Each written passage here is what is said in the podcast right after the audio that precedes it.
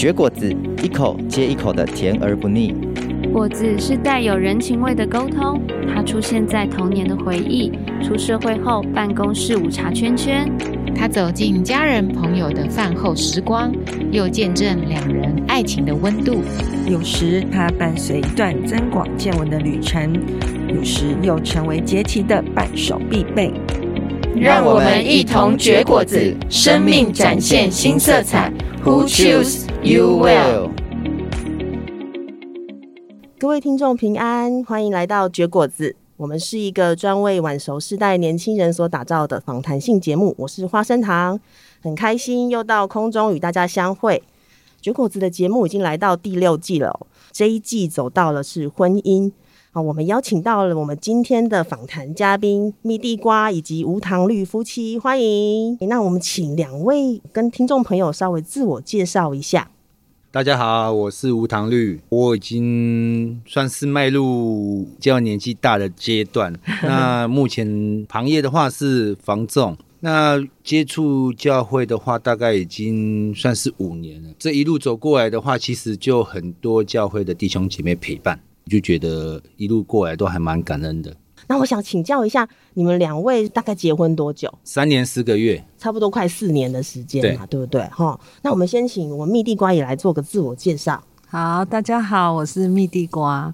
我从国小的时候就很喜欢吃蜜地瓜哦，对，然后呢，我是五年级生，很害羞的年纪。然后刚刚有讲我们在教会认识，那这是我的第二次婚姻。嗯，好，那我自己本身是从事呃自己开服饰店。蜜地瓜跟无糖绿都在我们前面几季的节目里面都有分享过。那我们想了解一下，你们这结婚现在大概迈入四年左右的时间嘛？哈。那你们当时候是怎么认识的呢？那其实我在没有接触信仰之前，我单身了大概十几年。哇，这么！从我职军退伍到我现在工作房中之前，我大概都是这样一直保持单身的过程。嗯嗯嗯。然后我就在商业公司遇到推荐我来接触这信仰的一个姐妹，是很好。她只跟我讲了一句话，她说：“吴党绿，你现在什么都有了哈。”就是经济状况也可以，然后呢，年纪也到了。你现在最缺最缺的就是一个女孩子，但是呢，你的个性呢，如果去外面认识女孩子的话，又很容易受骗，这样之类的。所以我觉得你最好的方式，我还是帮你介绍到教会去认识异性会比较好。然后他就很积极的帮我去找看看你教会有什么两性联谊的课程啊、活动之类，他就很积极的，然后甚至陪我来这边报名啊，然后陪同这样子。所以你就参加了这个活动，叫做幸福之旅嘛，对不对？对，没错。嗯哼哼，那我们可以请蜜地瓜帮我们稍微介绍一下这个幸福之旅这个教会的课程，大概它是怎么样的进行方式？好，呃，幸福之旅呢，它就是为了四十岁以上的呃男女，那它其实也没有限定说一定是要基督徒，其实都是开放给外面大家单身的男女。那那时候我来到教会的时候，听到有这样子的一个课程的时候，我就很雀跃，因为其实我在就是一婚的时候啊，其实我对婚姻家庭还是有盼望的。是，然后那我就想说，在教会这样子的一个平台去认识的话，应该是很有安全感。我参加这个课程啊，一开始我觉得给我很大的一个呃学习，就是说。因为他课程有专业的两性专家的老师，对对，在陪伴我们。然后在第一堂课的时候，他就告诉我们一个重点，就是说，当我们进入关系的时候，我们要先预备自己。嗯，我觉得这个点就给我一个很大的一个。学习课程大概是多久的时间？哦，它是两个月的时间，大概八周。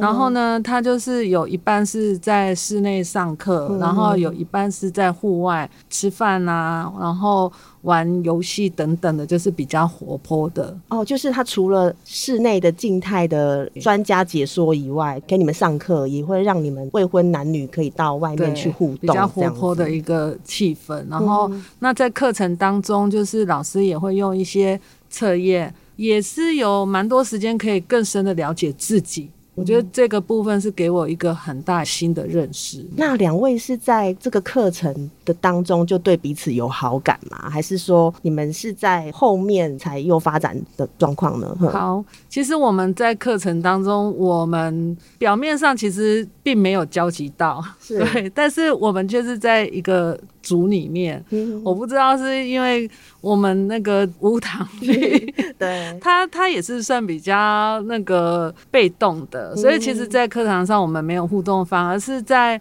呃课程结束之后，我们。持续有就是同学会邀约，会聚餐啊，然后出去玩，然后在活动当中，我们会有更多的时间去聊聊彼此的价值观，嗯、或者是彼此对婚姻什么等等的一些呃聊天。就在这样的过程当中，我觉得反而有更多对彼此的认识，我们后续才比较有关注到对方。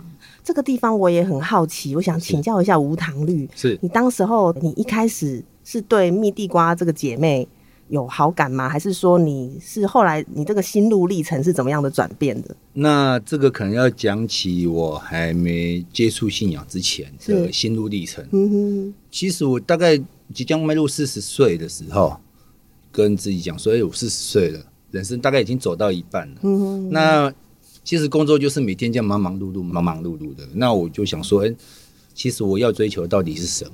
对，所以那个时候我就有自己静下来想说，哎，我是不是该有个有个目标，或有个会有个信仰之类的，可能会对我之后的生活会比较有所依归这样子。嗯。所以那个时候我选了很多。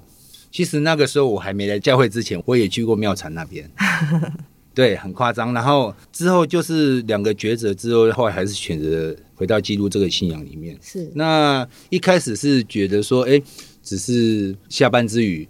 可能就是利用假日的时间，可能花一点时间来教会走走，这样子也是顺便安排自己的一些，诶、欸，算是休闲的行程这样子。然后后来又觉得幸福之旅课上了之后，那我就觉得，哎、欸，那我就先来上上看，因为我是幸福之旅的课程，其实我是上过两次。哦，已经上过第二次。我是我是上过第二次，嗯、我是在第二年上课的时候才遇到蜜地瓜，嗯，是这样子的。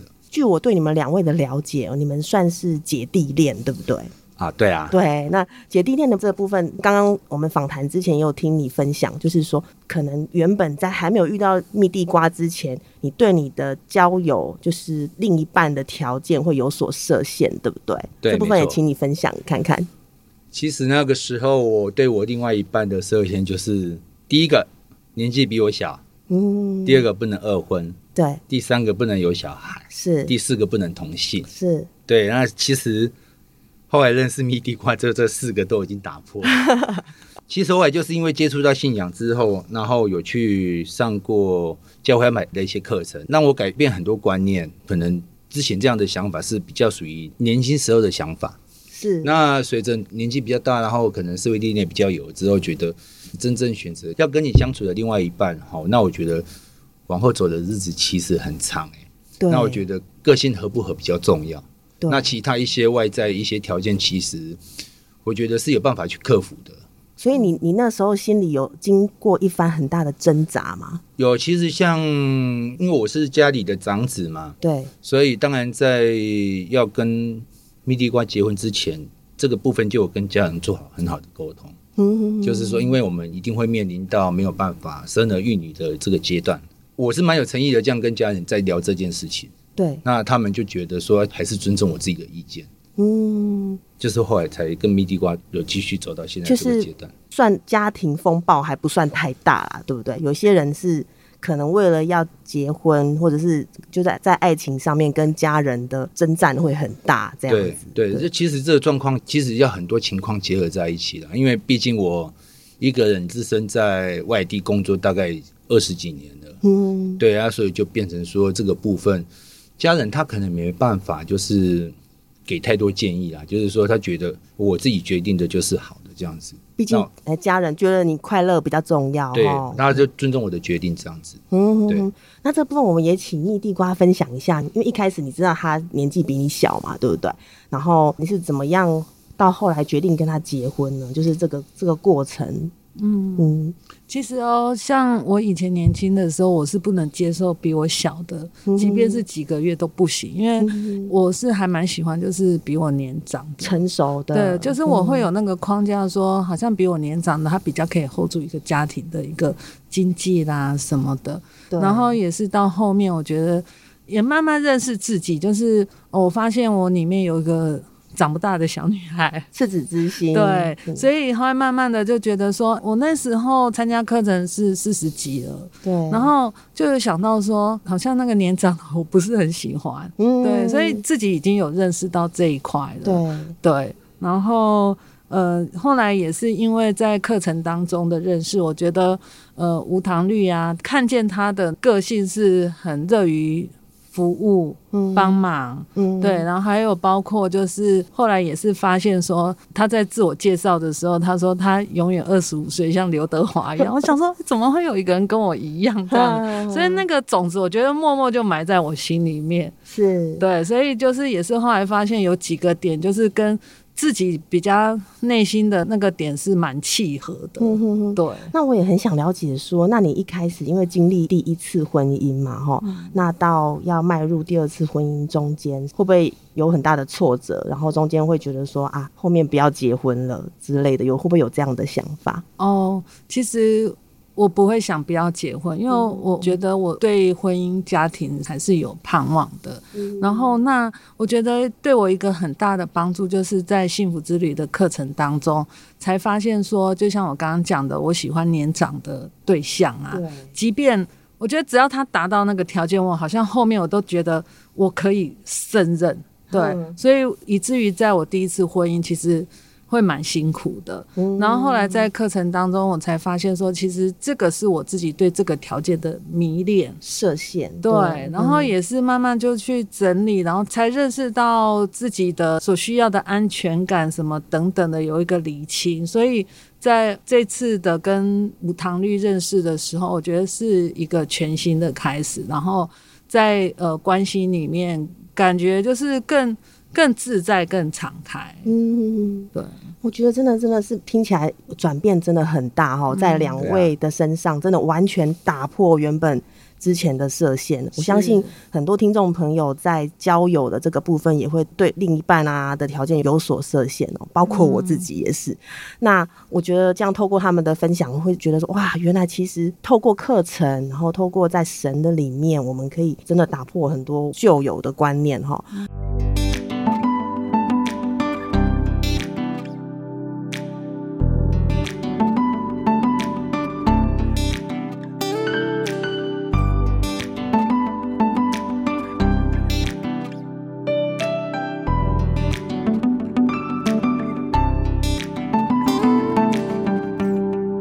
我们现在来听听看，呃，无糖绿跟蜜地瓜他们在结婚后有没有遇到一些争吵啊？你们是怎么排解这方面的状况？那其实我们婚后的生活其实应该和一般新婚夫妻差不多了，也是有争吵，而且是很大的争吵，尤其是在结婚第一年的时候。对，我还记得那一次是我离家出走。哦，你们有吵到要离家出走？对啊，是。那我就是自己开着车。把制服换上，然后就自己到外面去，嗯，就这样在外面待一个晚上，然后隔天直接上班。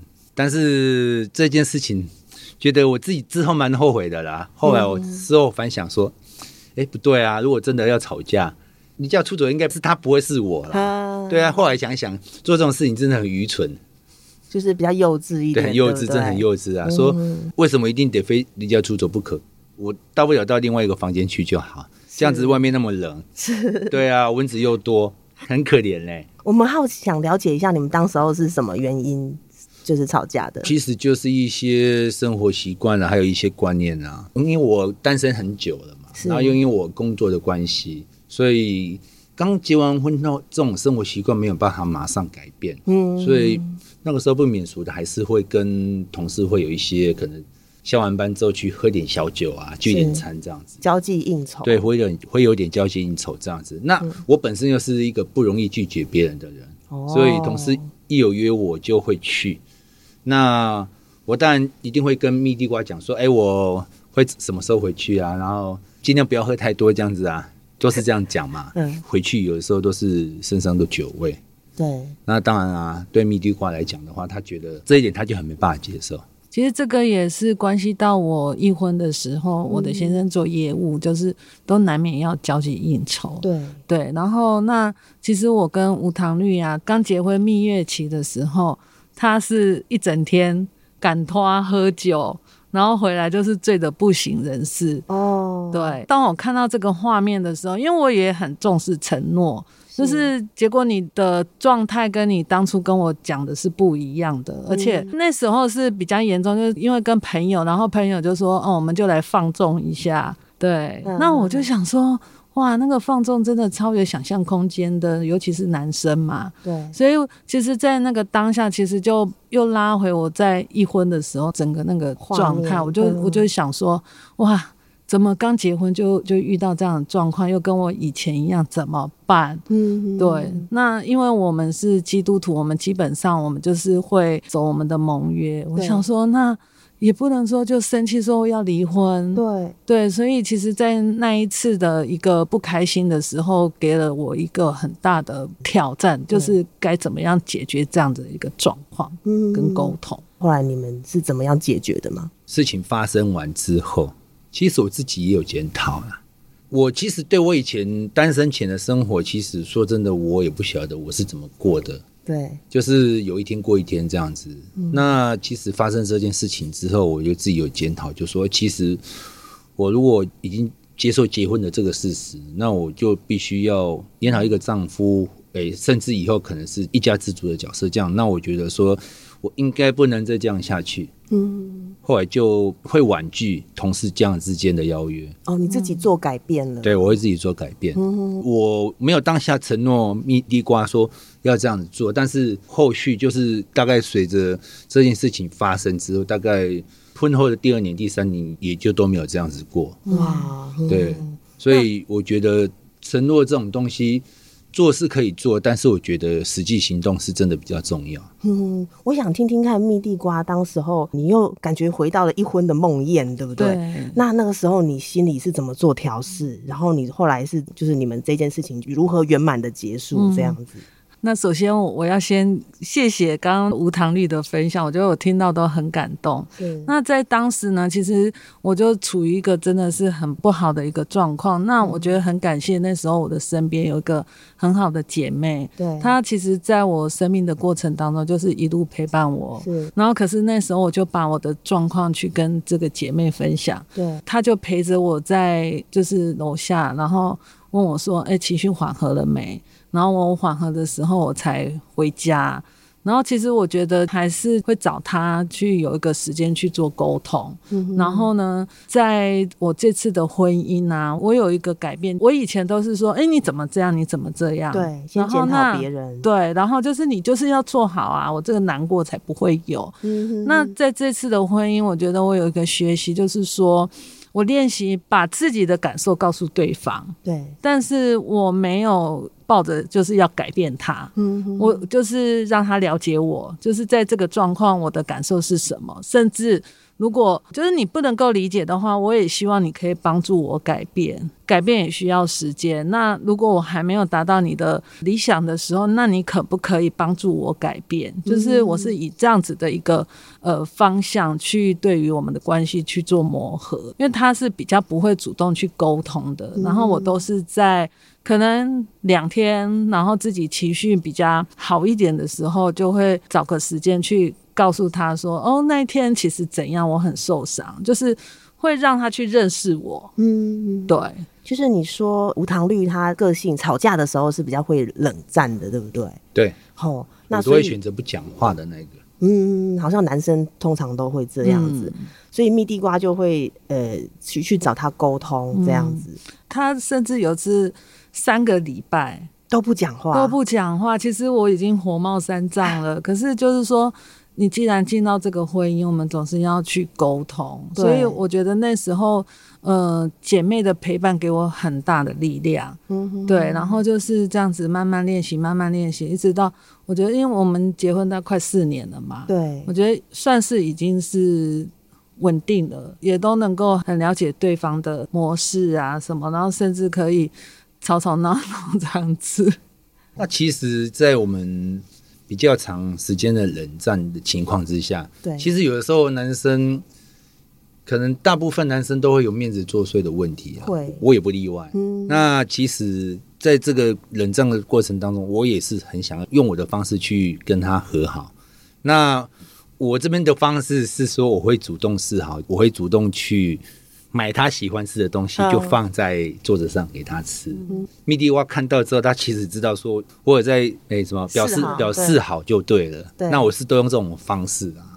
对，那其实这种方式我觉得还不错。就是因为你你们彼此都冷静了以后，也觉得说啊，不应该再这样僵下去，对对不对？但是要有个东西做开头，那我是都用这样子的方式，真的做一个开头。对啊，因为我觉得。有时候我们女孩子真的也会需要男生哄一下哦。我觉得就算男生再什么生气，冷静下来之后，如果可以稍微哄一下女生，我想应该就没有问题了哈。那呃，非常感谢你们的分享，这一段吵架的过程。好，那也给那个年轻朋友，大家可以去思考一下，如果你跟你的另一半吵架的时候，是不是也可以稍微退一步，然后冷静一下呢？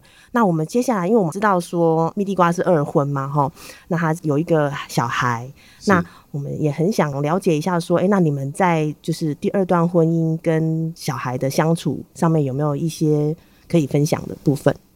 我们结婚前就知道说，蜜地瓜它这个部分确定就是没有办法帮我传宗接代、生儿育女的情况、嗯，因为已经到了更年期嘛。对对、嗯，其实刚开始结婚的时候没有讲到这个事情，因为刚开始结婚的时候还在磨合嘛。嗯，那大概等到我们婚姻大概第二年吧，磨合完，大概彼此知道个性之后，我们就开始。针对我们未来的事情会做一些规划。对，那个时候我就跟他讲到认养这个部分。嗯，因为其实很多有关法令呢，还有一些现实面的部分要考量。就是你们想要去认养一个孩子就对了。对，嗯、那因为这个考虑到很多问题嘛、嗯，所以目前来讲，又因为工作可能比较忙，所以有在想，有在谈这样，但是可能目前还是搁置在这边。对，但后来我又反过头来想，那其实蜜蒂瓜他有一个。成年的小孩嘛，与其这样子的话，那倒不如就是说我把心思放在他的小孩子身上，其实也是一样的。因为我已婚的小孩，我觉得那是我个人的一个状态，所以我就不会说期待我现在的先生一定要对我小孩怎么样。所以他刚刚提到认养的部分啊，其实我也蛮认同，因为。我就尊重他想要做父亲的那样的一个心情，是对。然后我觉得能够去认养一个就是没有父母的孩子也是一件好事。但是我就有跟他沟通说，其实我们做这件事情，我们自己也要预备好。对。然后那一路上我也是有为这件事情祷告了，因为我觉得这件事情是不容易的。嗯、然后一直到今年，就像刚无糖绿他就说，就是诶，他其实他也可以。有更多的时间来跟我儿子相处。嗯，其实他一直很喜欢小孩。对。然后我我就想到说，哇，其实他已经就是做父亲了。是。对，所以呃，在刚开始的时候，其实我自己也会避讳谈我的孩子，尤其是在我婆家，因为其实还是会有一个，我觉得世俗上的一个不好意思，心里还是有一个。疙瘩在，对对对，就是那个我们那 那种世界的一个观念这样子，嗯，然后也是慢慢的啦。我觉得就是跟婆家的关系有一个很好的相处之后，我觉得也很感谢，就是像我婆婆她在后面也有邀请我说，哎，其实可以带我儿子回去玩这样。对，我觉得有些事情我们就是慢慢沟通，可能前面就是先沟通我们的相处。然后价值观什么越来越契合的时候，有些东西再拿出来讨论分享的时候，我觉得那个效果对夫妻的是比较好的。听起来就是感觉无糖绿的家人，就是你蜜地瓜的婆家也是蛮开明的哈、嗯，他也是很接纳，就是蜜地瓜这边的孩子这样子。对，那所以接下来的话，就是有蜜地瓜的孩子会一起就是加入你们的家庭，对不对？嗯，然后到时候。诶，也许会有一个不一样的家庭氛围会出现。呃，那因为我们知道蜜地瓜跟无糖绿现在在教会里面也是牧养一些社青的童工哈。那嗯，你们在这个部分，因为有下面都是很多年轻朋友，对不对？最后有没有想要跟这群年轻朋友在谈感情的路上给一些建议啦？我想分享的就是说，其实我们可以学习表达自己很多想法和观念，甚至爱，我们一定要说出来。但是我们说出来，我们不要让对方感觉到就是我要改变你。